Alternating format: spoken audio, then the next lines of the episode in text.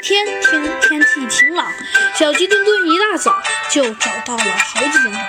猴子警长一看小鸡墩墩来的这么早，于是啊，好奇的问道：“哎，小鸡墩墩，你今天起得很早啊？平时可没见你起得这么早。”只见呢，小鸡墩墩却板起了脸来，一看就不像要搞什么恶作剧似的。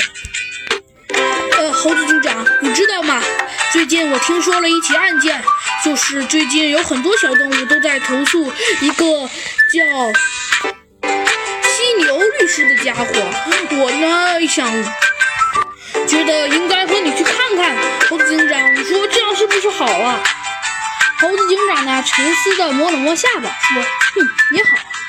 那么明天我们就去专业砸场子吧。呃，问题是，我们怎么去砸场子呢？嘿嘿，猴子警长啊，这次你居然没想出来，但是啊，我想出来了。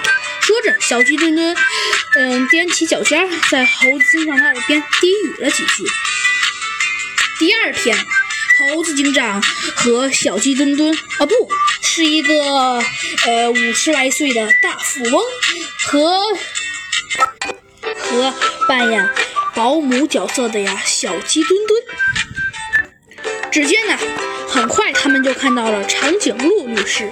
只见呢，长颈鹿律师啊，一身穿的都十分华贵，坐在一张啊绝对是真皮的座椅里。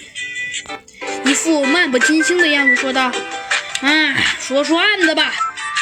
但是啊，虽然说这么漫不经心，但他还不在忘了在他审案桌上摆了一个大大的标识牌。没错，标识牌上写的正是这几个大字。律师开口后即开始算计费，每分钟按一百元人民币来计算，请阁下们熟知。”这时啊，猴子警长开口了，装作一副漫不经心的样子。啊，案子很简单，